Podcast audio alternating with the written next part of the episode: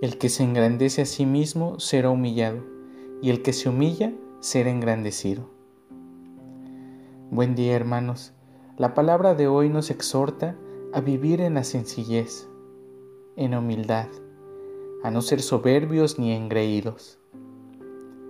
El Evangelio de hoy, sábado 31 de octubre del 2020, es de San Lucas, capítulo 14, versículos 1 y del 7 al 11. La lectura empieza mencionando lo que está haciendo Jesús. Es un sábado y está frente a un grupo de fariseos. ¿Y qué es lo que vio Jesús? Pues solo miraba que los convidados escogían los primeros lugares. Esto fue suficiente para que Jesús, como hombre que vive en libertad, se mostrara con espontaneidad hablando de lo que ve, describiendo actitudes de los fariseos que no van con la propuesta de Dios. No mucho se atrevería a denunciar este tipo de actitudes, y menos enfrente de ellos. Pero Jesús lo hace, porque Él vino a enseñarnos un camino de libertad y no de apariencias, de servicio y no de privilegios. Sobre todo porque sabe que esas personas, los fariseos, son personas religiosas y su testimonio para sus hermanos es importante. Por tanto, deben ser actitudes de sencillez y de humildad, no buscando el primer lugar o el reconocimiento de los demás.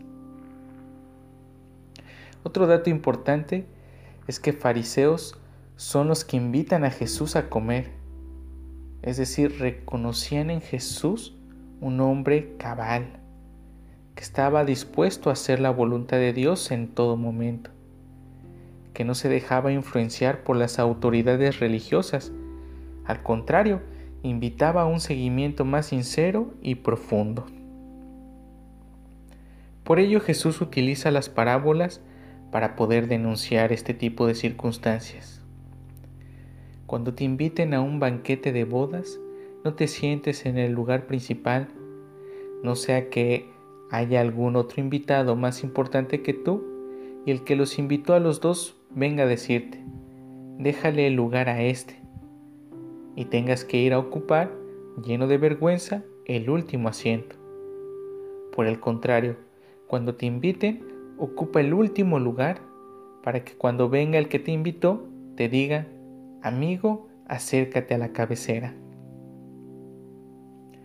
Jesús invita a vivir en una lógica distinta que el de ocupar los primeros lugares o el de buscar la fama o el poder. Contrario a ello, Jesús nos habla de sencillez y de prudencia, de humildad y de servicio. Esto me hace recordar que muchas veces utilizamos este discurso para escondernos, para no asumir riesgos o responsabilidades. Me explico. Muchas veces en nuestras actividades cotidianas nos encontramos con la necesidad de asumir un cargo, un servicio, un liderazgo.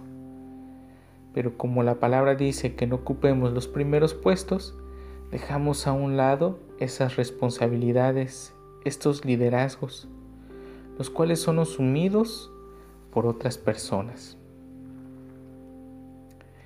De tal manera que Jesús no dice que no se asuman los primeros puestos, sino todo lo contrario, que los asumamos, pero que vivamos en sencillez, en humildad, sin soberbia, siendo siempre genuinos y transparentes que la responsabilidad de un cargo o de una silla de honor es para ponerse en servicio de los demás. Y el ejemplo más claro de ello es Jesús mismo, que siendo el Hijo de Dios, no vivía soberbiamente, presumiendo de manera egoísta.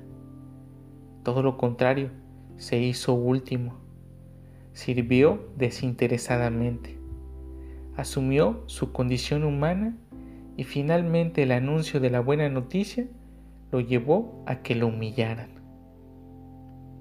Por ello el Evangelio de hoy cierra lo grande. Porque el que se engrandece a sí mismo será humillado, y el que se humilla será engrandecido. Jesús asume su condición humana y aún sabiendo de los privilegios de ser el Hijo de Dios, se vivió sirviendo a sus hermanos y los trató como iguales, con la misma dignidad que tiene Jesús, como hijo e hija de Dios.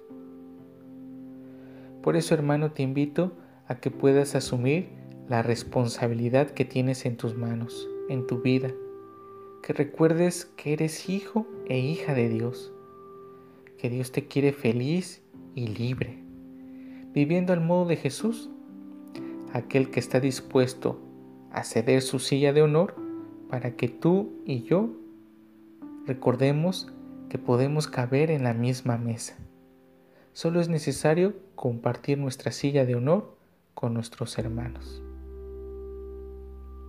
Amar al Espíritu Santo y hacerlo amar.